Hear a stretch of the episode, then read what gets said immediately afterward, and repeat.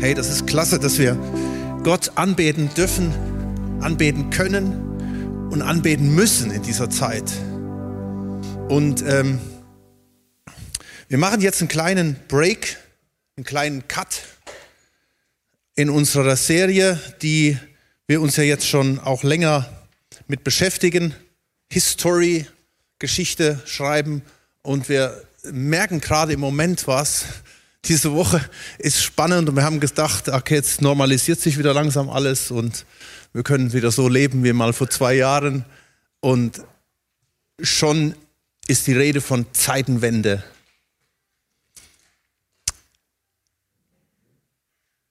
Und ich werde schauen, dass ich im ersten Gottesdienst richtig gut und schnell durchkomme, ja, damit das zeitlich alles hinhaut. Ich habe ein paar Sachen mitgebracht, ähm, und ich werde mir versuchen, mal ein bisschen mehr an mein Manuskript zu halten, dann geht das auch gut.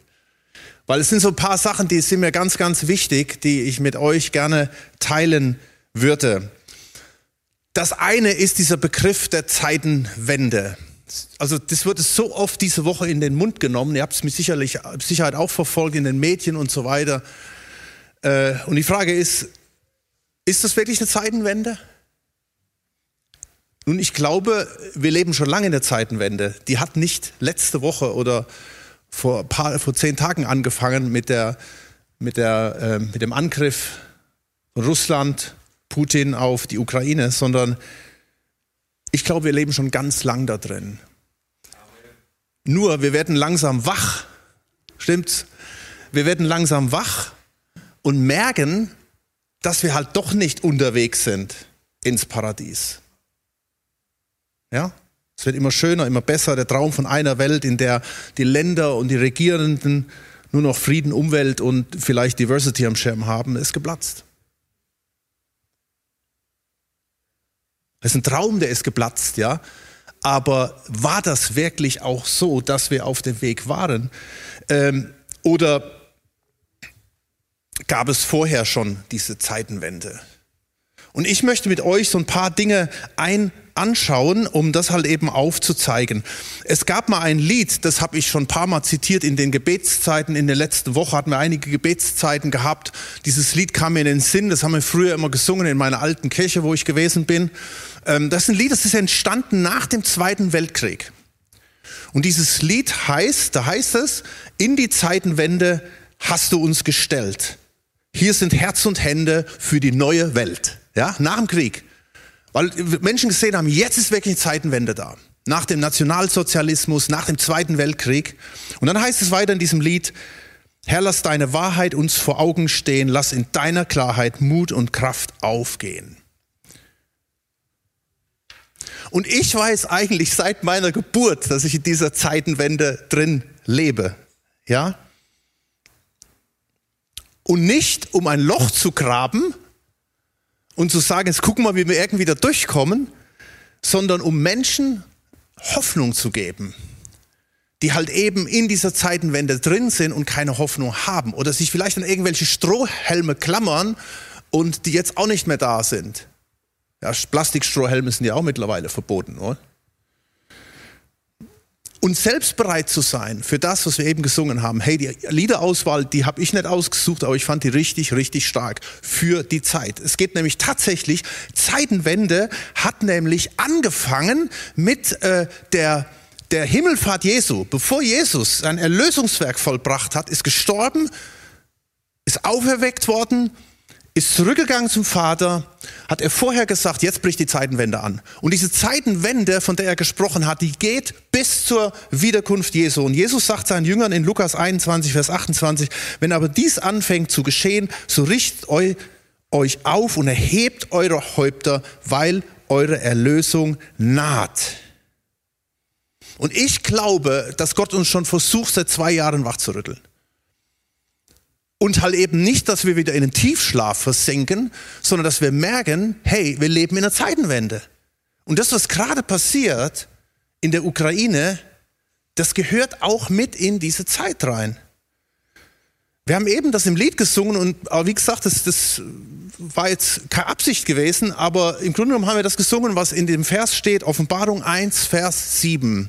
Da ist nämlich von dieser Zeitenwende die Rede und wer diese Zeitenwende eingeläutet hat und wer sie wieder ähm, beendet. Da heißt es nämlich, siehe, Jesus, er kommt mit den Wolken und jedes Auge wird ihn sehen, auch die, welche ihn durchstochen oder umgebracht haben. Und es werden sich seinetwegen an die Brust schlagen, alle Geschlechter auf Erden, sogar Putin. Ja, jeder, jeder, der, heute ist von Gott gar keine Rede, aber jeder wird am Ende der Zeit sich an die Brust schlagen und sagen, wow. Und ich hoffe, es sind viele Menschen, die sich nicht an die Brust schlagen vor Angst, sondern die in diesem Leben erkannt haben, wer wirklich die Kontrolle hat und warum wir wirklich leben, worum es wirklich geht. Und dann heißt es, da sagt Jesus, ich bin das A und das O, wir würden heute sagen, das A und Z, ja A bis Z.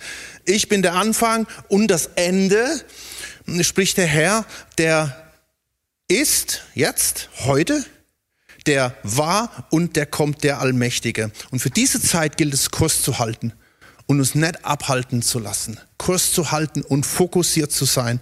In Matthäus 24, Vers 4 steht, habt Acht, dass euch niemand verführt, denn viele werden unter meinem Namen kommen und sagen, ich bin der Christus und sie werden viele verführen. Und wenn wir an Verführer denken, dann denkt man natürlich immer an diese großen, an die Big Player in der heutigen Zeit.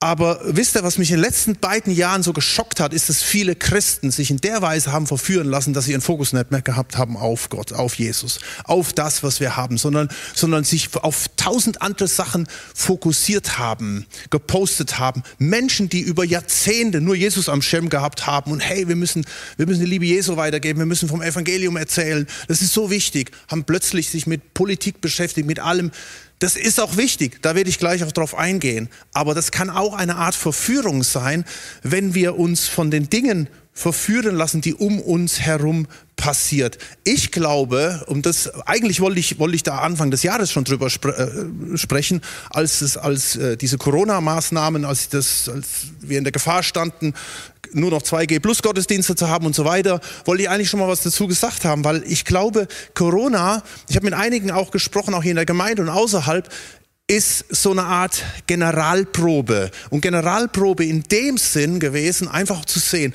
zum einen, wo ist unser Fokus?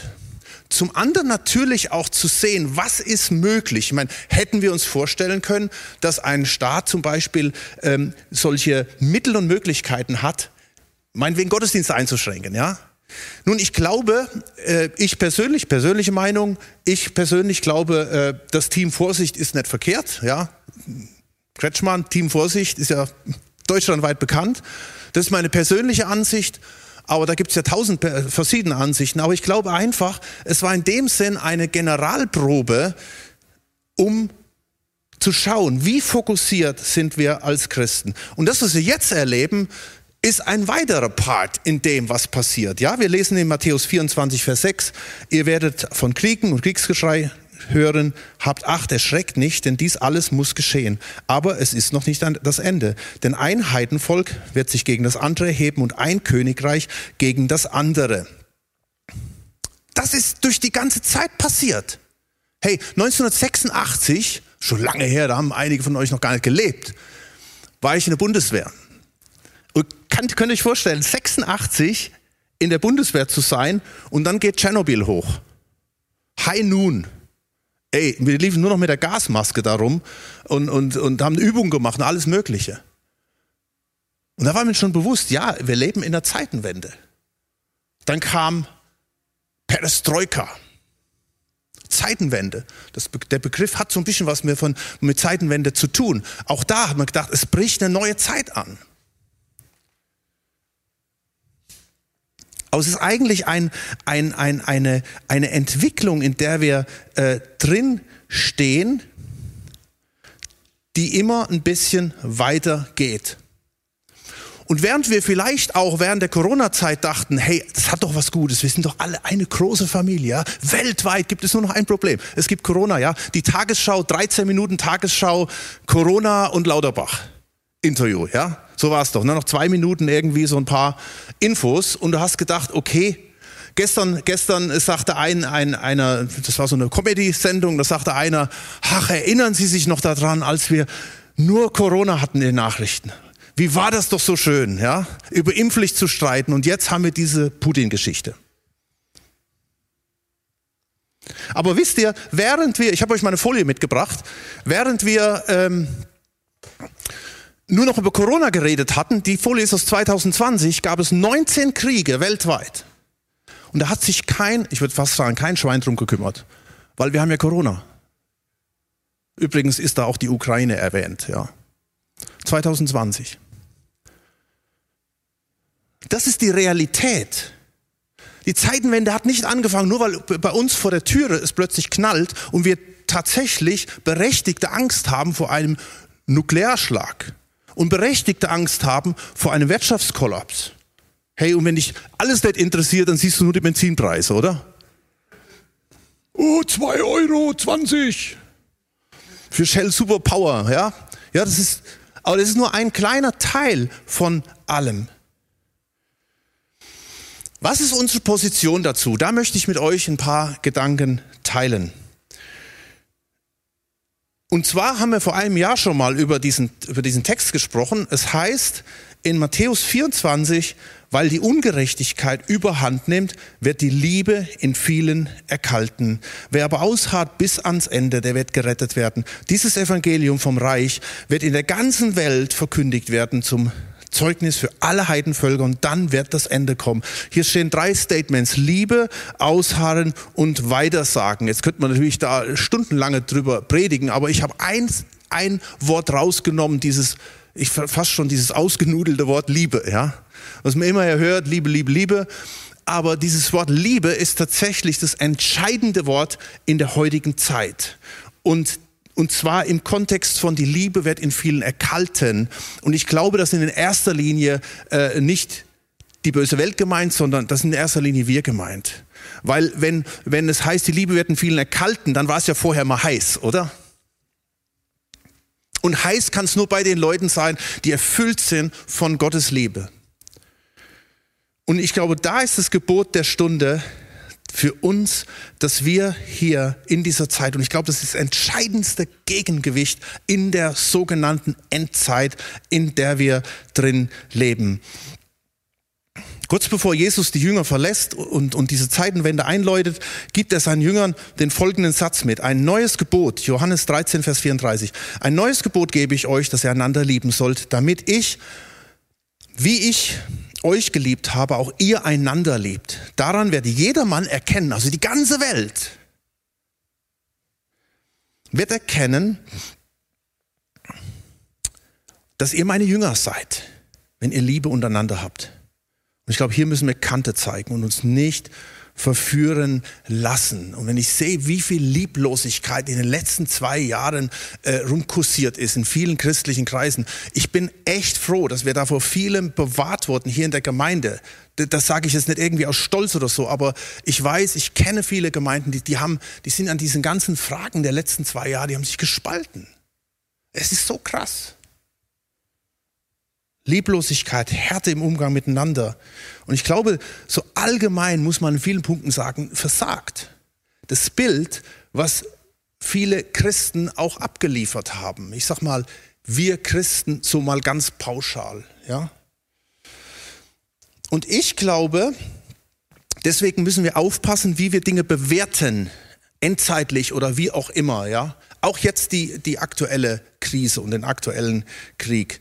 Ähm, ich glaube, wir kommen als Christen sehr schnell in ein Fahrwasser rein, dass wir ähm, Dinge äh, vielleicht ein bisschen unterbewerten, manchmal auch überbewerten. Vor zwei Wochen hat Huddle, Johannes Huddle ein Interview gegeben ähm, in der IDEA und ähm, da war halt noch keine Rede von, von dem Angriff auf, auf, auf die Ukraine, aber ich glaube, das spielt halt sehr stark mit. Ähm, er hat ein Interview gegeben und er wurde dann gefragt, warum Christen so anfällig sind auf gewisse äh, Dinge, konkret Verschwörungen, ja. Und er hat dann vier Punkte genannt und drei davon oder ich, ich habe es jetzt mal als, als vier Punkte zusammengefasst. Das eine Grundskepsis von Christen gegenüber dem Mainstream, das Wissen um das Ende der Welt, unsere christliche Bubble und die Schwarz-Weiß-Sicht, Finsternis und Licht. Und tatsächlich hat Hadl das äh, in seiner Argumentation eigentlich nur negativ besetzt. Ja, er hat halt eben gesagt, warum, warum äh, setzen sich viele Christen ganz krass so in, in, in so manche Dinge rein und, und äh, gehen da richtig drin auf. Und er hat es dann begründet. Ich fand das an sich nicht schlecht, was er, was er gesagt hat, aber mir hat das Positive gegenüber gefehlt, weil ich glaube tatsächlich, dass diese vier Punkte ganz wichtig sind für uns. Aber dass diese Punkte auch sehr gefährlich sind für uns. In der Beurteilung der aktuellen äh, Situation, in Beurteilung der aktuellen Krise. Und das möchte ich mit euch äh, mal anschauen, diese vier Punkte einfach mal zu überfliegen ein bisschen. Also das eine, die Grundskepsis gegenüber Mainstream und Politik. Die Begründung, warum Christen da skeptisch sind, habe ich mal als einen Vers gefunden in Römer 1, Vers 21, wo es heißt, denn obgleich sie, die Welt, man könnte sagen die Regierenden, die Politik, denn obgleich sie Gott erkannten, haben sie ihn doch nicht als Gott geehrt und ihm nicht gedankt, sondern sind in ihren Gedanken in nichtigen Wahn verfallen und ihr unverständiges Herz wurde verfinstert. Nehmen wir mal das Beispiel Russland. Im Blick auf Putin ist bei uns in unserer Mainstream, in unserer allgemeinen Wahrnehmung der kritische Blick da auf Putin. Aber wenn du jetzt mal nach Russland gehst, ist der Mainstream ein ganz anderer. Ja? Da ist der Mainstream, der wird natürlich ganz sehr stark auch gesteuert von oben. Viel Meinungsfreiheit gibt es da auch nicht, ja. Aber dort gibt es einen ganz anderen Mainstream. Und ich kann mir vorstellen, dass viele deswegen auch ein Stück weit verblendet sind. Also wenn die Massen jetzt auf die Straße gehen würden in Russland, könnten sie vermutlich was bewirken. Das ist natürlich alles nicht so einfach. Die Gefahr der Anpassung die, denke ich, ist bei uns da, wenn man jetzt zum Beispiel bei dem, im, im Blick auf Mainstream geht. Gefahr der Anpassung ist halt, heute ist es schwierig, entgegen dem Mainstream eine andere Meinung zu haben. Das merkst du, ja, wenn es einen Mainstream gibt, also eine, eine Meinung, und wenn du sagst, äh, ich habe aber eine andere Meinung, dann wissen wir das auch in unserem freien Land, dann ist es nicht so einfach, dass du nicht gerade irgendwo in so, in so eine Ecke geschoben äh, wirst. Und ich glaube, als Christen müssen wir da echt aufpassen, dass wir nicht einfach mitschwimmen. Einfach mitschwimmen in so einem Stream, der Leben da ist, ja. Wir machen uns vielleicht auch gar keine Gedanken. Die wenigsten gucken sich vielleicht Nachrichten an oder informieren sich oder so. Aber das ist mega, mega wichtig. Und versuchen auch breit aufgestellt zu sein, ja. Nicht nur ein Sender, sondern auch verschieden. So funktioniert ja auch das sogenannte, die sogenannte Algorithmen, ja. Social Media Plattformen. Sie analysieren genau, was dir gefällt und jetzt indem, dass du da, dich da durchscrollst, bekommst du diesen, diesen Mainstream halt auch mit und das wird irgendwie alles so ein bisschen gefiltert und du hast den Eindruck, es gibt ja gar keine andere Meinung. Und du wirst auch ein bisschen in, in eine gewisse Richtung gesteuert. Da gibt es natürlich, und das ist natürlich jetzt auch mein Punkt, nicht nur die Gefahr der Anpassung, sondern auch die Gefahr der Überbetonung wenn es heißt, die Liebe wird in vielen erkalten, ähm, wenn da eine Grundskepsis da ist gegenüber der Lügenpresse und dem Deep State und so weiter, ja, wenn da eine Grundskepsis da ist, dann wird es, dann wird es auch schwierig, ja, dann werden alle Einschränkungen als Eingriff in die Freiheit bezeichnet, äh, dann steht vielleicht hinter allem der Antichrist und die Zahl des Tieres, das, das gab, das gab's auch äh, in, in vielen, vielen äh, Variationen. Ich glaube, die Lösung ist, wir brauchen, wir brauchen Gott, wir brauchen den Heiligen Geist, um Dinge zu prüfen. Johannes 1, 1. Johannes 4, Vers 1. Ihr Lieben, glaubt nicht jeden Geist, sondern prüft die Geister, ob sie von Gott sind. Hey, wir haben den Heiligen Geist und wir haben den Geist der Unterscheidung, mit dem wir Dinge prüfen können. Das hat sonst niemand. Und es ist, ist, das, das ist ein Tool, was, was, was sehr gut ist, was natürlich auch gefährlich sein kann. Ja? Zum anderen, heißt es, wir sollen uns dem Staat unterordnen, indem wir Gutes tun.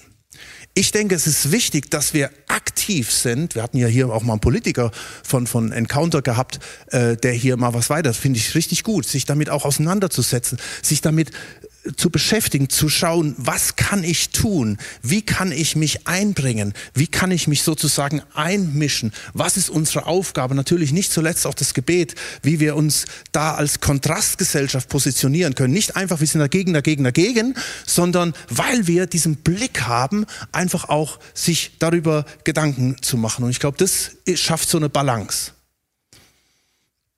Das Zweite, was wir als Christen wissen, wir wissen um das Ende.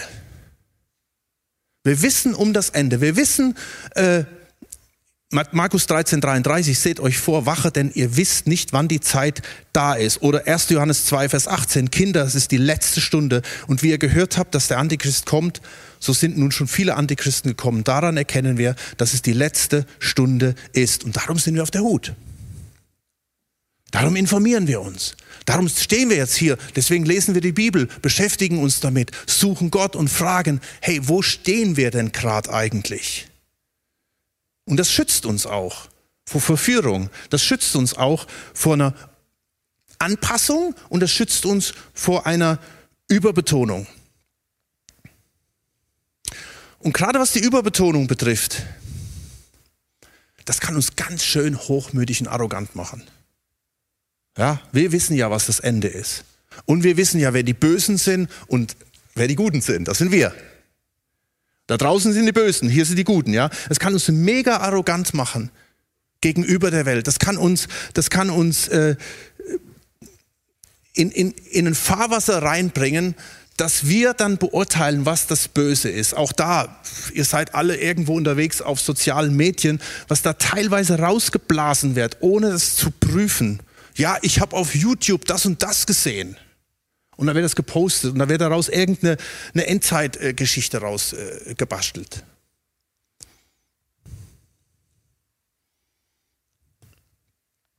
Die Lösung ist ganz banal, ganz simpel. Matthäus 24 heißt es zuletzt, äh, das Evangelium, was wir in uns drin haben, das muss in die Welt hinaus. Und das ist die gute Nachricht von Jesus.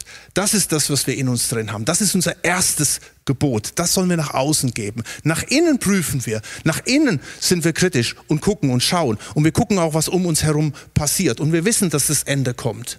Aber wir sind nicht zu sehr auf die Zeichen fokussiert. Schaut, die Jünger haben Jesus gefragt, was sind die Zeichen deiner Wiederkunft? Ist eine interessante, interessante Frage. Ja? Die haben nicht gesagt, oh, auf welche Zeichen müssen wir achten? Wie müssen wir uns da rein, da reingeben? Dann redet Jesus von, von Krieg und von, von allem möglichen, von Verführung und alles Mögliche. Aber sie sehen das nur als Zeichen, um auf Jesus fokussiert zu sein. Versteht ihr? Wir, wir, wir leben in dieser Welt, wir beobachten Zeichen und diese Zeichen, die wir sehen, auch gerade was wir jetzt wieder sehen, das bringt uns in die Nähe Gottes. Deswegen haben wir jetzt auch die Gebetsaktion kommende Woche.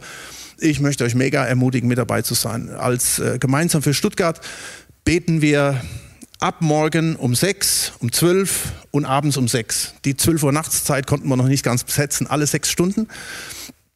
Einfach mitzubeten, weil ich glaube, das ist das Boot der Stunde. Wir wissen um das Ende. Wir wissen aber nicht, wann das Ende kommt. Wir wissen auch nicht, ob Putin jetzt gerade das Ende einleitet. Wir wissen es nicht. Aber wir wissen, dass wir einen Gott haben, der die Kontrolle hat. Wir wissen, dass er alles, alles weiß, alles kann. Dass er der Allmächtige war, ist, der war, der ist und der kommen wird. Und ich glaube, das ist ganz, ganz wichtig, dass wir da dran bleiben. 1. Petrus 4, Vers 7. Es ist aber nahegekommen das Ende aller Dinge. So seid nun besonnen und nüchtern zum Gebet und habt innige Liebe untereinander, denn die Liebe wird eine Menge von Sünden zudecken. Und da sind wir auch bei dem dritten Punkt. Unsere Bubble, das hört sich ein bisschen negativ an, ja. Also unser Mikrokosmos, unsere Gemeinde, ja. Wir sind ja als, als, äh, als Christen die Ekklesia, die Herausgerufenen. Und wir haben ein ganz besonderes Vorrecht. In Epheser 2, Vers 19 steht, so seid ihr nun nicht mehr Fremdlinge ohne Bürgerrecht und Gäste, also Bürger ist ja jeder irgendwo, aber wir sind Mitbürger der Heiligen und Gottes Hausgenossen. Wir sind Bürger von Gottes Reich. Es ist ein gewaltiges Vorrecht und da heißt es in Epheser 1, wir sind gesegnet mit allen Segnungen in der Himmelswelt. Wir sind Teil von, von, von Gottes Reich, wir sind Teil von Gottes Familie, wir sind herausgerufen. Und ich glaube, da gibt es auch wieder eine Unterbetonung und eine Überbetonung. Die Unterbetonung, die haben wir in den letzten zwei Jahren erlebt, wo äh, durch alle Kreise hindurch bei vielen das gar nicht mehr so da ist, dass Gemeinde wichtig ist. Ich weiß, es sind auch viele, die jetzt äh, am Livestream sind, die fühlen sich absolut zugehörig zur Gemeinde, die aus irgendwelchen Gründen jetzt nicht hier sein können. Aber es gibt auch viele, die diesen Wert gar nicht mehr sehen von der Ekklesia, von der Herausgerufenen. Wozu herausgerufen? Ich bin doch Teil dieser Welt. Ich schwimme doch einfach mit in dem ganzen Zeugs drin. Und ich glaube tatsächlich, dass, dass uns dieser Fokus ein bisschen verloren gegangen ist Gleichzeitig ist natürlich auch die Gefahr wieder da von der Überbetonung. Wenn wir meinen, wir seien als Christen besser, müssten uns absondern, über die böse Welt lästern, dann kann es ganz schnell sein, dass die Liebe in uns erkaltet die Religiösen damals, das ist ein Beispiel, wenn du mal die Evangelien liest, im Blick auf, wenn du jetzt mal denkst, diese Religiösen, das wären jetzt Christen, ja? Und Jesus kommt da zu den Christen und muss sich mit denen auseinandersetzen. Es waren oft ganz fromme Sachen, mit denen Jesus sich mit denen auseinandersetzen muss. Die haben es wirklich gut gemeint. Aber die waren so in ihrer Bubble drin, die meinten so, dass sie richtig sind und Jesus falsch liegt, dass sie sogar bereit gewesen sind, Jesus zu kreuzigen und ihn abzulehnen, weil sie es nicht kapiert hatten. Und ich glaube, diese Ekklesia sollte eigentlich wir, sollten eigentlich die sein, wo wir uns einfach ganz neu fokussieren und schauen, wo stehen wir, uns einander ermutigen zu erkennen, was ist richtig, was ist falsch, ja, diese Punkte, die wir uns eben angeschaut haben und dann den Unterschied machen. Hebräer 10, Vers 25. Deshalb ist es wichtig, dass wir unsere Zusammenkünfte nicht fernbleiben, wie einige sich das angewöhnt haben, sondern dass wir einander ermutigen. Und das umso mehr, als, wie ihr selbst feststellen könnt, der Tag näher rückt, an dem der Herr wiederkommt. Wir ermutigen einander. Dafür ist die Ekklesia da. Die Ekklesia ist nicht dafür da, die Gemeinde sich abzusondern, abzukapseln. Hey, sonst hätte Jesus uns doch direkt zu sich holen können. Das wäre doch viel einfacher gewesen. Aber Jesus sagt, ich lasse euch in dieser Welt, damit ihr den Unterschied macht. Ihr kommt zusammen. Wir kommen aus der Welt. Wir kommen zusammen. Wir kommen in Hauskreisen zusammen, sonntags zusammen, am Livestream zusammen oder wo auch immer. Wir kommen zusammen. Wir, wir fokussieren uns neu. Wir sprechen über die Dinge. Wir, wir ähm, fragen fragen Gott, wir fragen einander, um dann gestärkt zu sein, um einen Einfluss auszuüben in dieser Welt.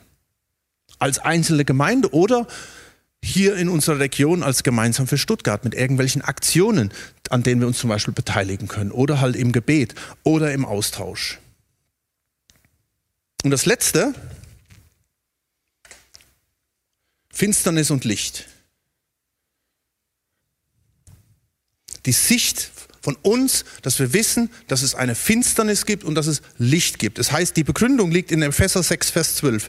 Da steht, denn unser Kampf richtet sich nicht gegen Fleisch und Blut, sondern gegen die Finsternis, ja, gegen die Herrschaften, gegen die Gewalten, gegen die Weltbeherrscher der Finsternis dieser Weltzeit, gegen die geistlichen Mächte der Bosheit in der himmlischen Region.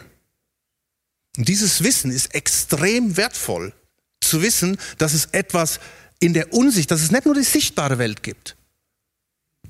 Und da ist wirklich auch die Gefahr der Anpassung drin, auch bei uns, dass wir das überhaupt nicht mehr realisieren. Wer redet denn noch vom Teufel? Wer redet denn noch von, von der finsteren Macht? Ja, wir reden zwar von Gott, von Gottes Liebe und so weiter, aber dieses Bewusstsein, auch was da gerade passiert in der Ukraine, dass das zutiefst Auswirkungen hat, beziehungsweise dass da zutiefst auch Mächte im Spiel sind, die du nicht einfach bezwingen kannst durch irgendwelches Reden oder durch Waffen, sondern das passiert in der unsichtbaren Welt. Und das ist vielen irgendwo auch verloren gegangen. Natürlich, und hier an der Stelle gibt es auch die Gefahr der Überbetonung. Und das habe ich auch erlebt, das haben wir erlebt in den letzten zwei Jahren. Wir müssen so aufpassen, dass wir beurteilen, was von unten ist und was von oben ist. Wie oft habe ich das in christlichen Kreisen schon gehört? Da schmeckt einem irgendwas nicht und da sagt man, der ist von unten, das ist von unten. Es gibt eine Grauzone, die können wir manchmal gar nicht richtig beurteilen. Wir, wir, wir, wir brauchen die Erkenntnis, aber es ist schwierig, manchmal das festzustellen. Und die Überbetonung, die passiert dann häufig so, dass wir dann sagen, das ist von unten. Oh, Corona. Jetzt kommt der Antichrist. Spritze, da wird der, der, der, die, die, die Zahl des Antichristen impliziert. Und das noch mit so einer Behauptung zu sagen. Ich meine, wenn man wenigstens sagt, wenn man wenigstens sagt, es könnte sein, ja. Auch zu sagen, Gott hat mir gesagt, dass dieses und jenes passiert. Das ist mega gefährlich. Und deswegen diese Überbetonung. Und damit machen wir, hey Leute, damit machen wir uns lächerlich als Christen. Und das Schlimme ist halt, dass wenn es wirklich die Offenbarung des Antichristen da ist, und wenn dann wieder Christen sagen, hey, schaut mal, das ist der Geist von unten, das ist der Antichrist, dann heißt wieder, ach, wieder die Frommen, die hatten wir doch schon mal gehabt damals bei Corona, oder? Die haben schon ihr, ihr Zeugs da rausgelassen. Jetzt kommen sie schon wieder. Wir dürfen, wir dürfen unser Pulver nicht verschießen, ja, sondern sensibel sein und wirklich fixiert sein auf das, was Gott für uns hat. Und ich glaube, die Lösung ist desgleichen, hilft auch Römer 8, Vers 26, der Geist unserer Schwachheit auf, denn wir wissen nicht, was wir beten sollen, wie sich's gebührt, sondern der Geist Gottes vertritt uns mit unaussprechlichem Seufzen. Ich weiß vieles nicht, auch in diesem Konflikt. Wir wissen vieles nicht und das ist mit der, der, der Grund, warum wir als gemeinsam für Stuttgart diese Gebetsinitiative ins Leben gerufen haben. Wir wollen da nicht viel palavern, sondern einfach beten. Und da kommen einfach Menschen zusammen wie du und ich eine halbe Stunde lang einfach beten, einfach die Kraft Gottes aussprechen und um Schutz und Bewahrung beten, auch was da in der unsichtbaren Welt abläuft, zu beten, weil das den Unterschied macht. Wir haben nicht mit Fleisch und Blut zu kämpfen, aber ja, mit Mächten, die herrschen. Und das erleben wir ja auch persönlich. Das, das wissen wir alle. Wenn du nah bei Jesus bist und du erlebst irgendwas, was richtig stark ist mit Gott, wie oft passiert das, ja, innerhalb von einem Tag oder vielleicht ein paar Stunden später, du machst vielleicht eine richtige Hyper-Erfahrung mit dem Heiligen Geist, mit Gott, du gehst nach Hause und es passiert irgendwas Blödes. Und das sind genau diese Dinge, die wir einfach vor Augen haben. Wir haben die Augen offen, weil wir wissen, Jakobus 1, Vers 5, wenn aber jemand unter euch an Weisheit mangelt, so erbitte er sie von Gott, der allen gerne und ohne Vorwurf gibt, so wird sie ihm gegeben werden. Er bitte im Glauben und zweifle nicht. Ich lese euch jetzt dieses Lied nochmal am Schluss vor, äh, was ich am Anfang eingangs gesagt habe. Ich weiß, es ist so ein bisschen auch alles so, äh, ja, ein bisschen Sprache, die, die ist vergangen, ja, aber äh, der Inhalt ist stark. Herr, lass deine Wahrheit uns vor Augen stehen. Lass in deiner Klarheit Mut und Kraft aufgehen. Gib uns frohe Herzen, mach uns dienstbereit, unsere hellen Kerzen in der Dunkelheit. Lass uns geisterfüllt werden, geistvoll werden. Wende unseren Sinn auf der ganzen Erde zu den Menschen hin. Liebe uns erfülle, lenke Herz und Hand, weil dein Liebeswille alle Welt umspannt. Und lass uns in der Stille oder im Gebet hören deinen Plan und tun, was dein Wille uns hat kundgetan. In die Zeitenwende hast du uns gestellt. Hier sind Herz und Hände für die neue Welt. Lass uns aufstehen und beten.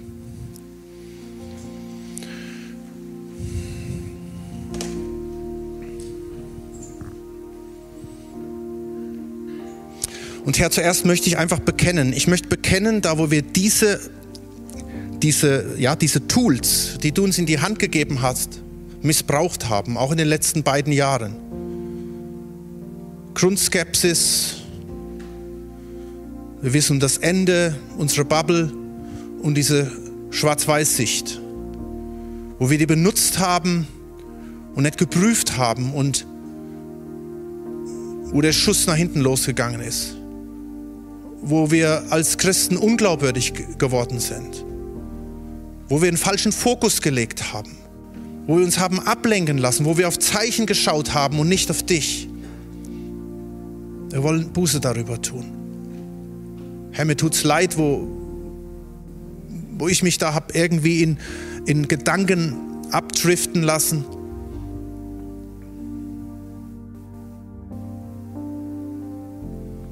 Wo wir Dinge mit Bestimmtheit gesagt haben, die wir eigentlich gar nicht wussten. Wir möchten uns demütigen und Buße tun darüber. Und wir kommen jetzt zu dir. Wir wollen dir sagen, wir sind wach. Wir sind wach und wir wollen uns von dir gebrauchen lassen. Und diese Punkte, die wir eben angeschaut haben, und ich möchte dich bitten, Heiliger Geist, dass du das in meinen Brüdern und Schwestern hier und zu Hause am Stream oder später in, in der Botschaft, wenn sie die sehen oder hören, dass wir das umsetzen können. Dass wir nicht alles fressen, alles schlucken, alles mitmachen, sondern alles prüfen. Dass wir alles prüfen, alles prüfen in, in deiner Gegenwart. Und dass wir so Menschen sind, die den Unterschied machen. Und dadurch, dass wir wissen, dass das Ende da ist, wir wollen wieder neu fokussiert sein auf dich. Wir wollen wieder neu sagen, Jesus, komme du. Jesus, komme. Wir wollen uns neu sehnen nach deiner Gegenwart. Wir wollen uns sehnen nach deiner Wiederkunft. Das ist uns so verloren gegangen in unserem ganzen Wohlstand, in dem wir jahrzehntelang drin uns, uns aufgehalten haben. Wir wollen neu auf dich ausgerichtet sein. Und wir wollen die Prioritäten sehen, dass du der bist, der die Kontrolle hat. Und dass du sagst, wann das Ende da ist. Und ich möchte danken für diese Ekklesia, die du uns gegeben hast, dass wir die Herausgerufenen sein dürfen. Herausgerufen um ein Segen zu sein, herausgerufen, um gestärkt zu werden, herausgerufen, um gefüllt zu sein mit deinem Heiligen Geist und mit diesen Erkenntnissen, die wir haben, auch rauszugehen. Aber auch herausgerufen, um einander das zu prüfen und zu hören, indem wir auf dich fokussiert sind, auf dein Wort, auf die Anbetung. Und Herr, wenn wir über Finsternis und Licht Bescheid wissen, und vielleicht auch nicht so gut Bescheid wissen. Wir möchten in der Erkenntnis wachsen. Wir möchten das erkennen. Wir möchten das sehen, dass wir nicht mit Fleisch und Blut zu kämpfen haben. Aber nicht in der Angst, sondern in der Vollmächtigkeit, weil wir wissen, größer ist der und stärker ist der, der in uns ist, als der, der in der Welt ist. Und deinen Namen wollen wir groß machen umso mehr groß machen, gerade wenn wir uns auch dieser Finsternis in dieser Welt bewusst werden und so ein Segen sein. Wir möchten diese hellen Lichter sein. Wir möchten nicht arrogant sein, wir möchten demütig sein. Wir möchten lieben, Veränderung schaffen, damit dein Wort laufen kann, Jesus. Halleluja.